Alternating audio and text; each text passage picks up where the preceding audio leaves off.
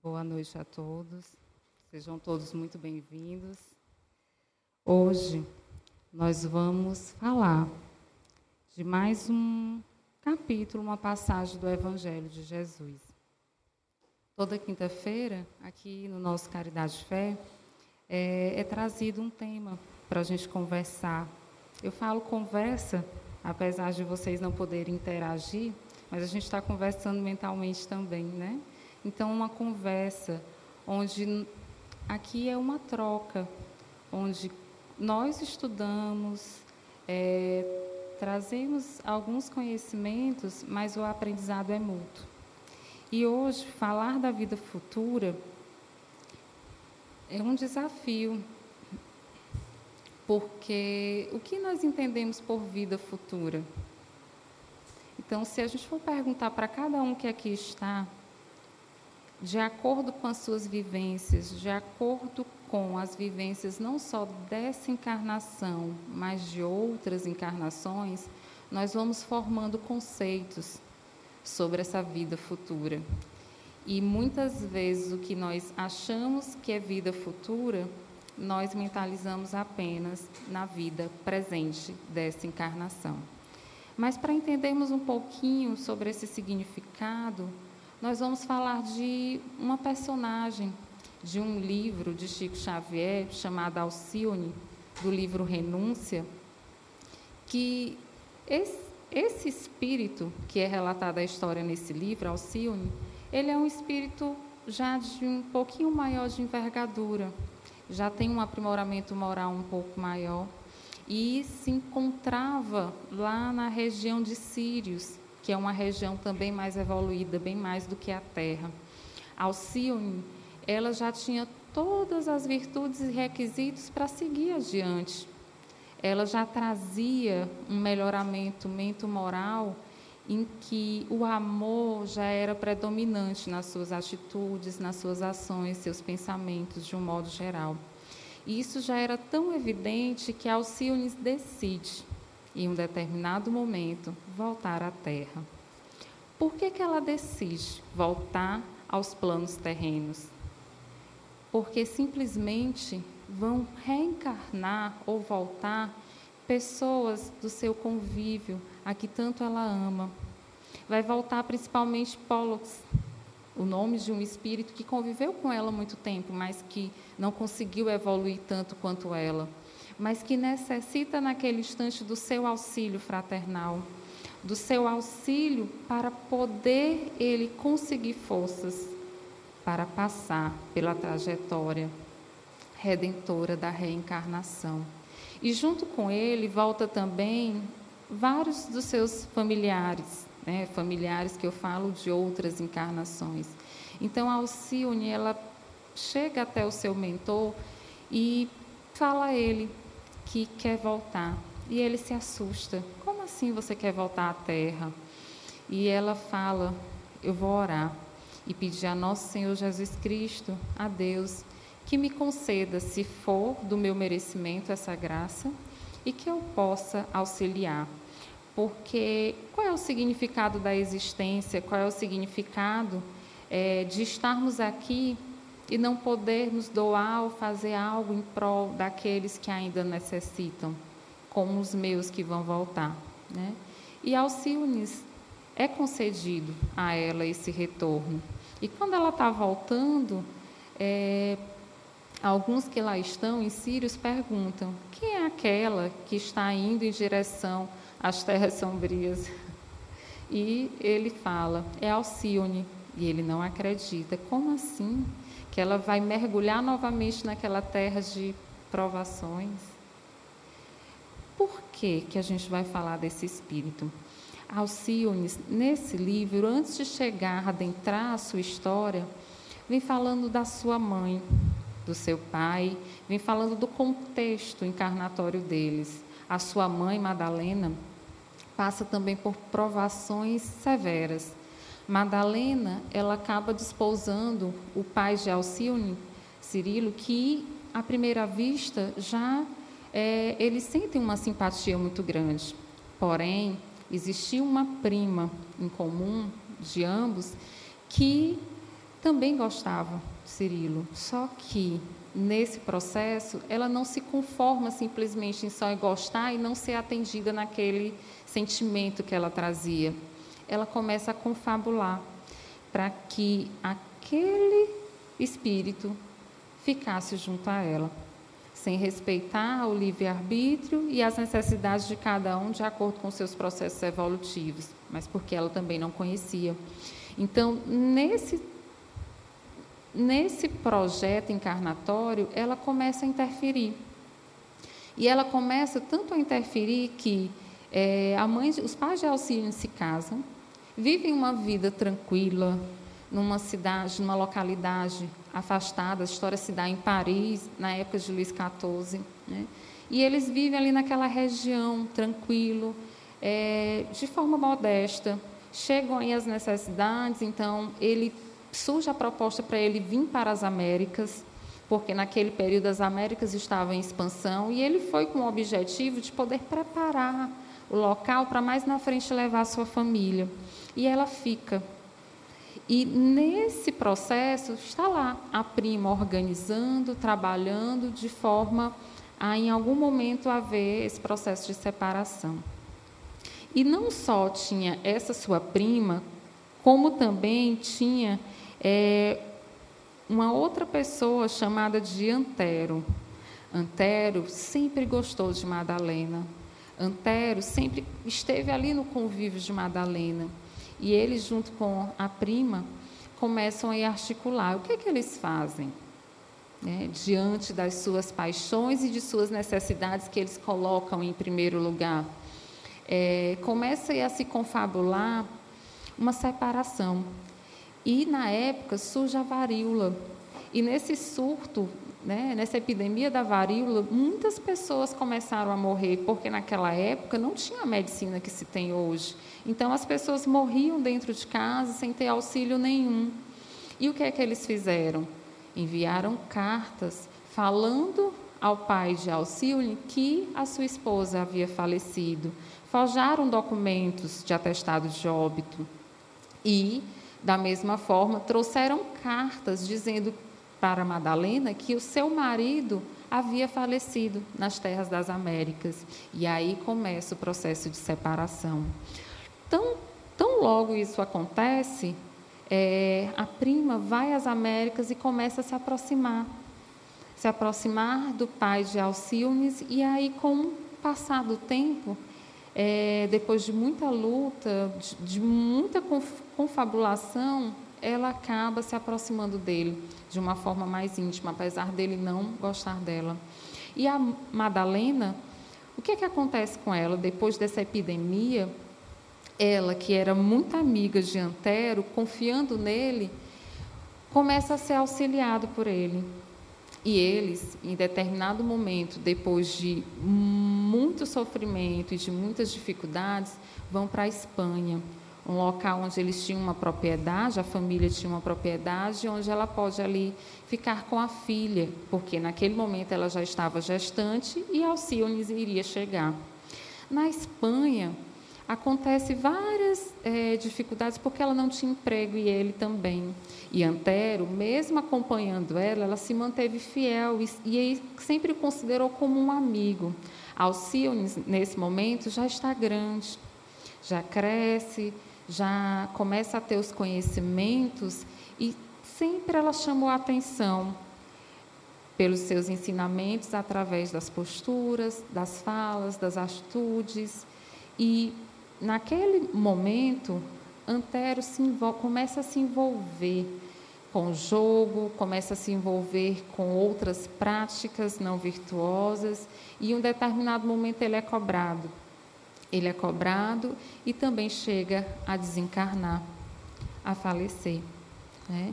E quando ele está no mundo espiritual, a sua mãe roga a Deus para que ele seja amparado para que ele seja auxiliado.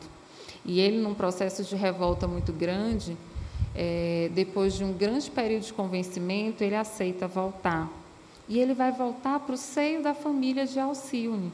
Só que agora com limitações físicas, limitações do corpo. Ele volta como deficiente, tendo problemas de um lado do corpo, tanto na mão como, como na perna, e vem através de uma amiga da família que trabalhava numa casa vizinha, Dolores. Então, Dolores traz essa criança. Só que, como nada é por acaso, ela doa essa criança a Madalena, porque ela não tinha a menor condição de criar. E Alcione fica tão feliz, tão contente com a chegada desse membro na família, que ingenuamente diz para a mãe: Mãe, eu não quero, eu não vou mais pedir brinquedos e nem bonecas, eu vou cuidar dele. Porque eu sei que você não tem condições, então vamos ficar com ele e eu ajudo a cuidar dele. Você não vai ter gastos, porque eu não vou mais precisar de brinquedos. Né? Então, na ingenuidade pueril né, de auxílio, na sua pureza de coração. E eles começam ali a passar por momentos difíceis, mas Madalena conhece um padre, o padre Damiano, que é a reencarnação de Emmanuel, né, nesse livro. E esse padre, por já ser um espírito mais evoluído, ele começa a trazer no seio daquela família alguns conceitos, é, alguns entendimentos sobre a reencarnação, sobre a vida futura sobre o despertar da consciência para que a, para, saber que a morte não existe. Então, a Alcione, ali naquele seio, ela começa a nutrir esses ensinamentos, essas informações, e ele sempre vai ser um braço forte ali naquela família, dando um amparo espiritual de que eles necessitam naquele instante. Só que em um determinado momento, o Santo Ofício porque naquela época já estava sendo implantado aí a Inquisição e também o Santo Ofício, que acontecia em Portugal, Espanha, eles começam ali a confiscar bens. E a casa onde Madalena estava era um dos locais que foi visado e ali estava sendo o quê? Levado para ser confiscado. E ela, naquele processo, ela acaba decidindo voltar para Paris e volta com a filha, volta com Antero, já em outra roupagem, que agora recebe o nome de Hobby. É, então, volta para um local muito modesto, um local muito tranquilo, em que os amigos do padre Damiano arrumam ali para ela poder morar. Só que antes desse regresso para Paris, Alcione conhece nessa encarnação Pollux, aquele espírito que foi o motivo, um dos motivos para ela voltar. Só que ele vem numa roupagem de sacerdote. E quando eles se encontram, quando eles se veem, fala mais alto aquele sentimento de amor. Alcione, quando vê, quer logo cuidar, quer logo acolher, quer ajudar mas ao mesmo tempo veio uma angústia em seu coração e ela não entendia o porquê daquela angústia, porque no íntimo, naquela encarnação, ela veio ajudá-lo, mas não necessariamente estando do lado dele, como esposa ou como, é, de alguma forma, ali traçando esses laços mais íntimos. Mas ela está próxima, tentando ajudá-lo. E ele se encanta tanto com ela que em determinado momento ele chega a se desesperar e querer deixar o sacerdócio. Porém, ele, ela vai para Paris, acompanhando a mãe, porque sempre abnegada, auxiliando a mãe em todos os momentos. Madalena já estava velha, já tinha trabalhado bastante, sofrido muito e já estava bastante doente. E chega um instante em que é, Alcione procura emprego para poder auxiliar a mãe. E os padres que ali acolheram é, aquela família começam a procurar em algumas casas, locais em que Alcione pudesse trabalhar, porque naquela época era comum né, você ter aquelas pessoas que trabalhassem na casa desses senhores, que, que eram mais abastados, que tinham mais condições. Mas, num determinado momento, Alcione está ali passeando pela, pela cidade porque eles já moravam mais na periferia, e de repente é, ela começa a cantar. Mas ela começa a cantar não com o objetivo de angariar dinheiro ou receber alguma esmola, mas ela começa a cantar porque aquele espírito é um espírito feliz. E por mais que passasse por muitas adversidades, ela sabia que existe um propósito maior e que Deus estava presente em todos os momentos da sua vida. E ela irradiava essa alegria. É, esse sentimento em qualquer situação em que ela vivenciava. Lógico, Alcione já era um espírito mais superior. E nesse instante, seu pai, que volta das Américas, já casado com a prima, e que já tem uma outra filha chamada Beatriz, volta com a família porque a filhinha dele passava por problemas de saúde e em Paris ela seria mais bem assistida. De repente ele passa naquele local de repente, que não é de repente, que nada é por acaso.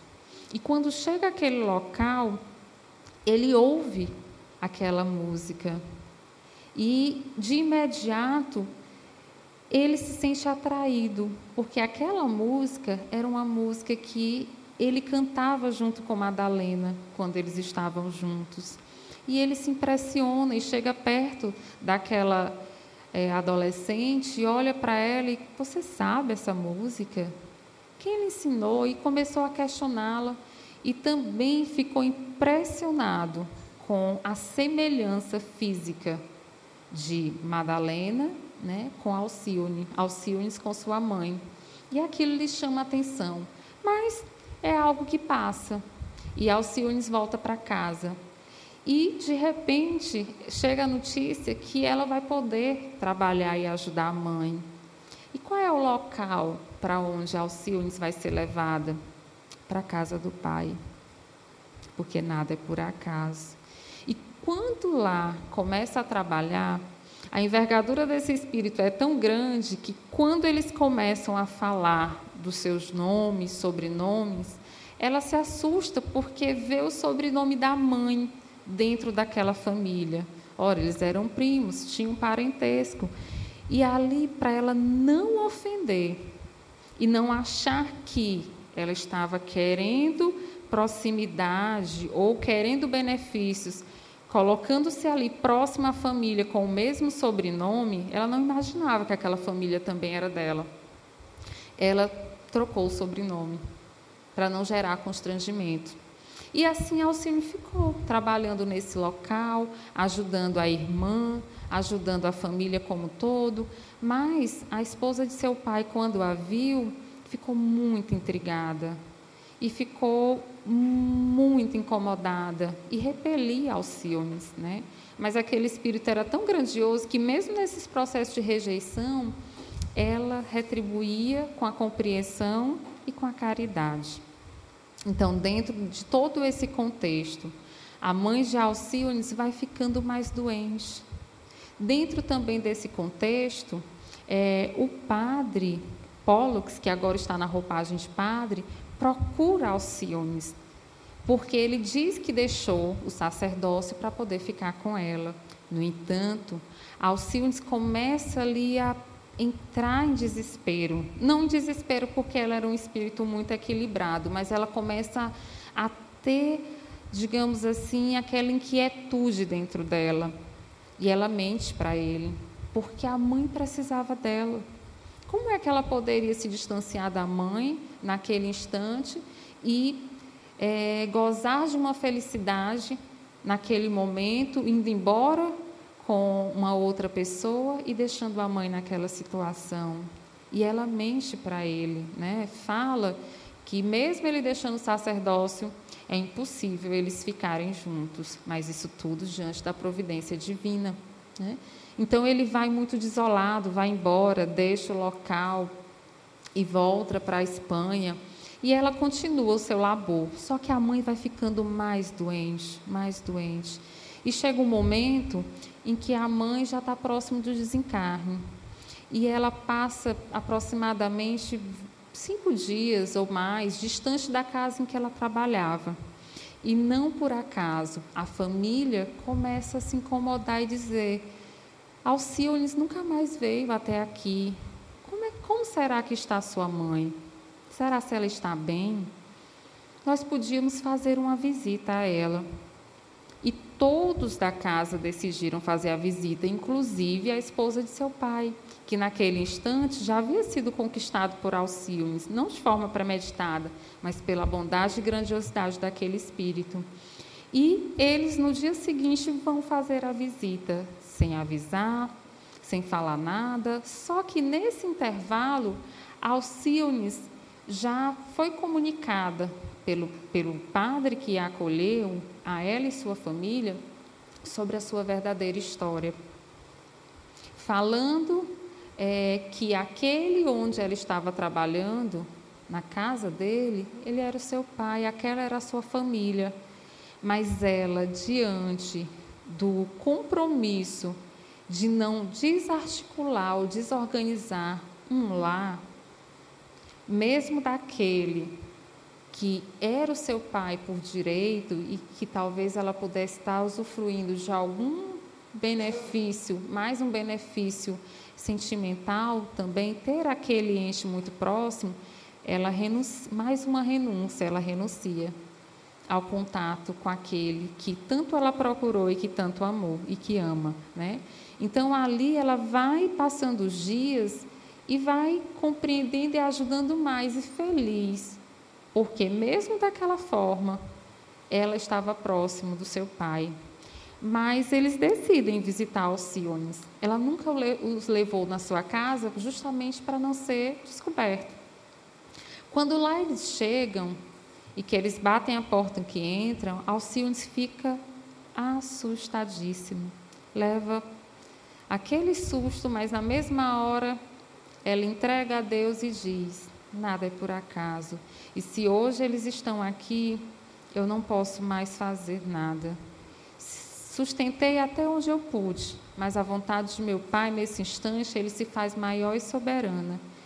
E se assim é para ser, que seja feita a vontade dele. Então ela era muito entregue às vontades de Deus. E ali, eles vão adentrando na casa e ela muito tensa, e de repente eles querem chegar até o quarto da mãe e ela tenta lhe atrapalhar, mas não consegue. E eles adentram o quarto. Quando a mãe, já nos momentos finais, vê o marido, ela acha que está tendo visões, que está vendo um espírito desencarnado, porque ela já está mais no plano espiritual. E nesse momento, ela começa a chorar, começa a falar é, da saudade, enfim, achando que está falando com o espírito. E a esposa fica atônica, sem entender nada. E o marido também fica incrédulo e começa o mundo a girar, ele começa ali, fica sem entender, mas ao mesmo tempo se joga nos braços dela e olha para a esposa e começa a vir as intuições como se a esposa soubesse de alguma coisa. Alciones logo ali vai em amparo né, a madrasta, ali a, a esposa de seu pai naquele instante. E quando é, passa ali aquele intervalo, ela vai para casa e o marido fica lá. E Alcides auxilia em todo esse processo. Quando chega em casa o marido, ele começa a pedir justificativas, reivindicações, começa a se tornar agressivo e Alciones intervém pedindo a ele que ele compreendesse e entendesse que com certeza existiria alguma justificativa para aquilo, mas que ele não é, maltratasse a sua esposa, que ele não fizesse nada com ela. Né? E aos poucos ele vai descobrindo que tudo foi organizado por ela, porque naquele instante, mesmo diante de tanto sofrimento, aquele espírito tocado na sua consciência ainda consegue falar a verdade. E ela fala a verdade. É como se fosse uma cartaz, porque a consciência gritava mais, porque toda infração de lei divina, da lei de Deus ou lei natural, fica gravado na nossa consciência. E a gente traz isso em encarnações, em situações é, infinitas, até nós nos reajustarmos e aí fazermos diferentes. E, não menos, a mãe desencarna, Alcione é trazida para aquele seio doméstico, mas aquele seio estava destruído diante de tanta mentira, diante de tudo que aconteceu. E quem ampara aquela família é Alcione. Ela, todos viraram as costas para a sua madrasta, mas ela é quem cuida da madrasta diante do leito, que adoece, e quando o pai de desgosto, o pai da madrasta, que era uma pessoa muito boa e de desgosto, vem a desencarnar, ela não aguenta. E ela, no, no velório de seu pai, surta. Porque a consciência culpada, ela traz essas desarmonias para a nossa mente. E ela entra num processo de surto. E Alcione cuida dela diuturnamente auxiliando em todo esse processo e elas se tornam muito próximas. Só que o tempo vai se passando e Alcides vai conseguindo com que as coisas sejam organizadas, em que a, a, filha, a irmã Beatriz, volte a falar com a mãe, em que os laços é, sejam restabelecidos, mesmo que fragilizados e quebrados ali naquele instante. E, em um determinado momento, Alcides resolve procurar o Pollux, porque naquele instante que já tinha encerrado a sua obrigação diante da sua família, ela então decide procurá-lo. Só que quando ela o acha e que ela se declara e fala do seu amor e dos, e, e dos impedimentos que naquele instante levaram eles não ficarem juntos e que agora sim eles poderiam estar juntos, ele tinha largado o sacerdócio e agora estava casado com uma outra família. E Alcione compreende. Ela entende, ela não maldiz, ela não o condena, mas ele se sente o pior de todas as criaturas por não entender e procurar sanar aquela dor que ele estava sentindo naquele momento. E ele vai, fica em desespero porque ela vai embora. E ela decide, naquele instante, entrar para a Ordem das Carmelitas e começar a trabalhar ajudando ali, né, naquele local. E lá ela se dedica totalmente ao trabalho, diuturnamente, conhece pessoas. Mas a gente sabe que o contexto da igreja, é, naquele período, ainda era muito ligada à questão material, ao poder. E lá, é, o sacerdote que era responsável, ele perseguia muito as freiras. E ela se incomodava com aquilo e começou a, a tentar ajudar, a tentar é, modificar aquele contexto. Lógico, ela incomodou. E ela foi denunciada para o Santo Ofício, para a Inquisição. E a Inquisição manda prendê-la. E ela presa, passou muito tempo presa, sem sequer ver a luz do sol. E foi adoecendo, enfim. E chega um dia que aquele responsável por aquela instituição, naquele local, e que visitava né, aqueles que estavam sendo presos em algum momento, chega a visitá-la. E ele entra na cela e quando ele entra na cela, ele simplesmente se assusta, porque ele vê seu grande amor. Porque aquele que mandou prender era justamente Pollux, que volta à igreja, mas que agora trabalha na Santa Inquisição. E ele não se perdoa por ver que ele foi o responsável por gerar aquele sofrimento imenso naquela criatura que a única coisa que pôde dispensar a ele foi amor e compreensão. E naquele instante também ela compreende, também o perdoa, porque ela entendia que existia um propósito maior na vida futura. Ela já entendia, diante de todos os atos que ela realizava, que aqui é passageiro e que existe um propósito maior para a existência. E esse propósito é a vida futura. E, lógico que eu não vou falar o final do livro. Vocês podem recorrer à obra para poder saber de mais detalhes e saber é, como era grandioso esse espírito que veio dar o testemunho diante de, de, tantas situações conflituosas. Mas aos olhos do mundo, Alciones era uma coitada. Era uma pessoa que não entendia e se submetia a determinadas situações. Mas Jesus já, vinha, já, já tinha estado aqui e a mensagem dele foi: Meu reino não é deste mundo. Existe uma vida futura. Quando ele está diante de Pilatos, que Pilatos, na passagem de São João, capítulo 18, versículo 33, 36 e 37, pergunta a ele: Pilatos, tornando a entrar, pois, no palácio, e tendo feito vir Jesus, lhe disse: Sois o rei dos judeus? Jesus lhe respondeu: Meu reino não é deste mundo. Se meu reino fosse deste mundo, minha gente teria combatido para me impedir de cair nas mãos dos judeus. Mas meu reino não é daqui. O que, que ele queria dizer com isso?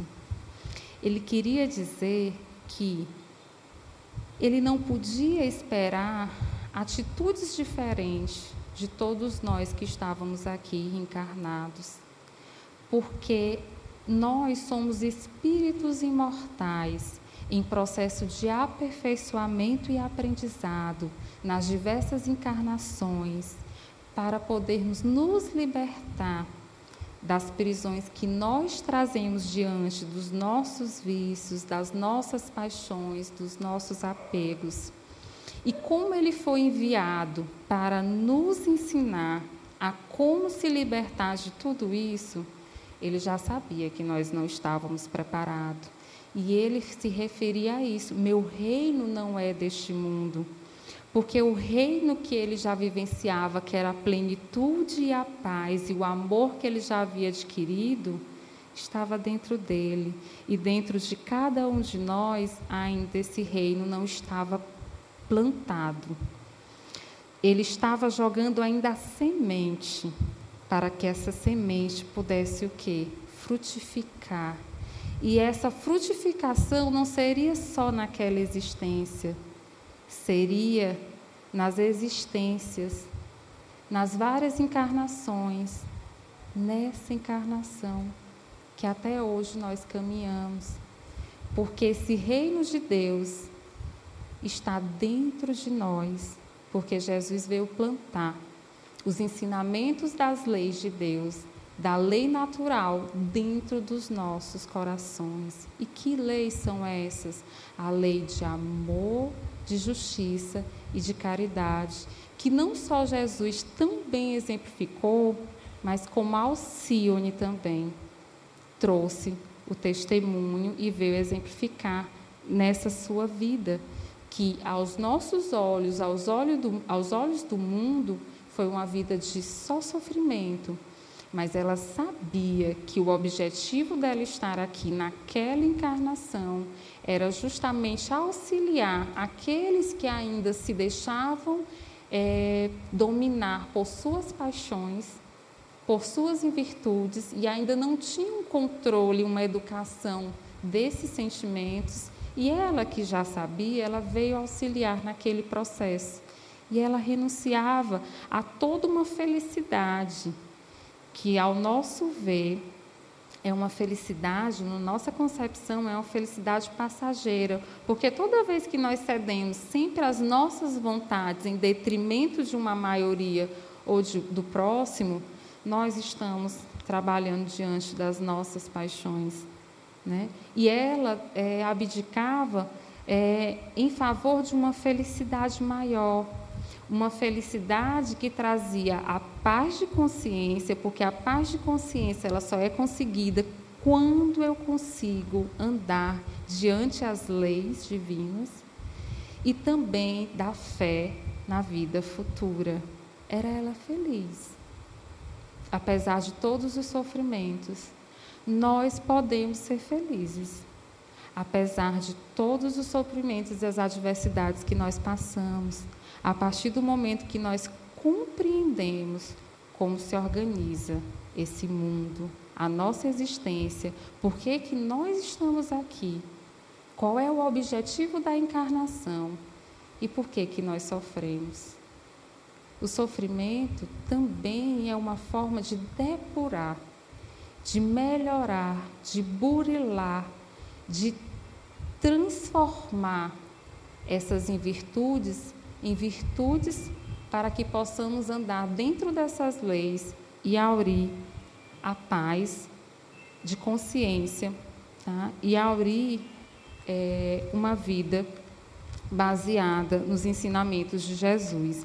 Então, quando Jesus está conversando com Pilatos, que ele fala isso, todas as falas de Jesus arremetia a esse processo da vida futura. Quando ele estava com os apóstolos, que ele sabia que os apóstolos ainda eram dominados por suas paixões, ele não abandonou nenhum. Ele veio mostrar ele mesmo como poderia proceder diante das diversas dificuldades que eles iriam passar e que eles estavam passando. Pedro várias vezes chegou a Jesus e disse: Senhor, como é que nós fazemos quando nós somos pagos com a ingratidão? Quando, às vezes, aquele que está dentro do nosso seio doméstico comete atrocidades que nos fere a alma. Quando aquele que está ali, que nós estamos tentando educar, não nos escuta. O que é que nós fazemos, principalmente com aqueles que são os mais próximos? Porque a dor, ela surge quando a gente se sente magoado ou ferido diante das nossas expectativas. Quando mais distante é aquela pessoa do meu convívio, menos eu sinto. Mas quando ela é mais próxima, mais eu sinto. E Jesus explica a Pedro: Pedro, jamais paga o mal com o mal. O mal se paga com o bem. Então, diante é, dessas atitudes, paga com o bem. E era o que Jesus fazia. Né? Ele, em nenhum momento, se, é, se acovardou em não falar as verdades. Que verdades? As leis divinas e vivenciá-las. Né? Mas em nenhum momento também, diante da rejeição de vários, de todos, principalmente no período da crucificação, ele também não deixou de amar nenhum e pedir a Deus que tivesse piedade de nós, porque ele sabia que nós ainda não entendíamos sobre a vida futura e que ele veio para isso. Então, como é que ele poderia ficar com raiva da gente, querer se vingar, se chatear, se ele veio mostrar para a gente justamente o contrário? Que, que a gente tinha que trabalhar justamente fazendo o inverso. Então, essa vida, quando ele fala a Pilatos que o reino não é deste mundo, ele está falando justamente dessas situações. Eu sei que eu vou ser traído, eu sei que eu vou ser é, apedrejado, eu sei que, que eu vou passar por dificuldades X, Y, eu sei. Porque meu reino ainda não é deste mundo. Eu estou plantando a semente, porque essa semente vai frutificar. Como diz a música, eu acho que muita gente conhece a música de Roberto Carlos, né? Tudo que aqui ele deixou, né? não passou e, e sempre vai existir. Flores nos lugares que plantou, num caminho certo para seguir. Essas flores estão no nosso coração. E tem aquela outra música também que fala: Vou colher milhões de rosas brancas para te entregar. Quando aqui você voltar. Porque os ensinamentos dele vigem até hoje. Os judeus naquela época, eles não entendiam, eles só entendiam as leis de Deus e eles não sabiam da vida futura. E ele fala no seu evangelho: os judeus não tinham senão ideias muito incertas quanto à vida futura. Acreditavam nos anjos, que consideravam como seres privilegiados da criação, mas não sabiam que os homens pudessem vir a ser um dia anjos e partilhar sua felicidade. Segundo eles, a observação das leis de Deus era recompensada pelos bens da terra. Se eu sou bom, eu sou recompensado. Se eu sou bom, eu quero que Deus me recompense. Se Ele não me recompensar, eu me revolto. Eu sou uma pessoa tão boa e sofro tanto. Deus não existe, não. Né? Porque não tinha, a gente ainda não tem essa compreensão da vida futura. Pela supremacia da sua nação, pelas vitórias sobre seus inimigos. Eles achavam que é, acreditar na vida futura era ter vitórias terrenas. Era ter pessoas que não os compreendiam e pagar o mal com o mal. Ou seja, achar que está vencendo os inimigos, inimigos no sentido de se, se opor àquele instante às suas ideias, naquele momento, de pensar diferente, ser intolerante. E eles ainda achavam que era o povo escolhido por Deus, os privilegiados, os únicos, porque eles detinham conhecimento das leis. E eles não tinham a menor ideia sobre a vida futura.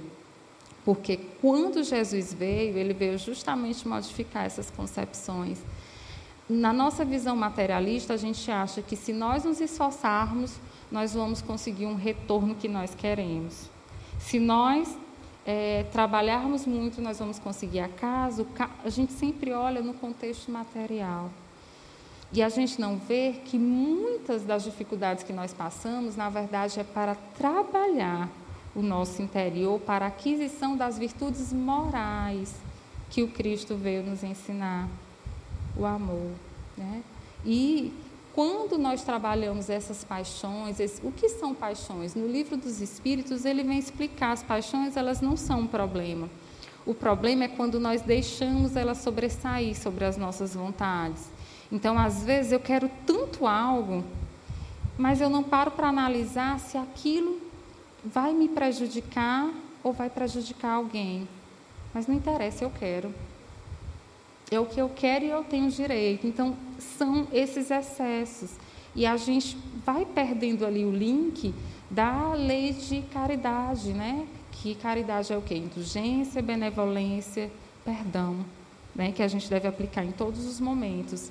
E ele fala que todo cristão crê, pois, forçosamente na vida futura, mas a ideia que muitos fazem dela é vaga, incompleta e por isso mesmo falsa em vários pontos.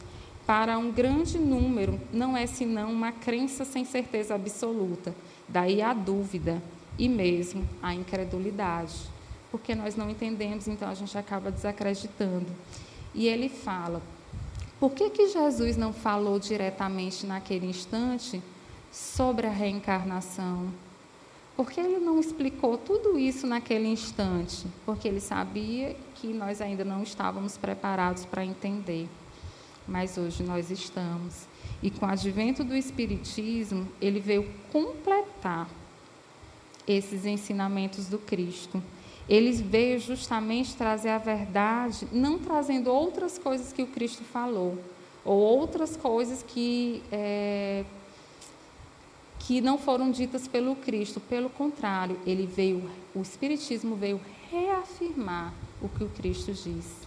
E não só reafirmar, mas também provar porque os, não, não é o Espiritismo que vai até as criaturas. As criaturas acabam chegando até o Espiritismo porque ele traz explicações que nos permite ampliar a nossa visão de mundo e permite entender a vida futura.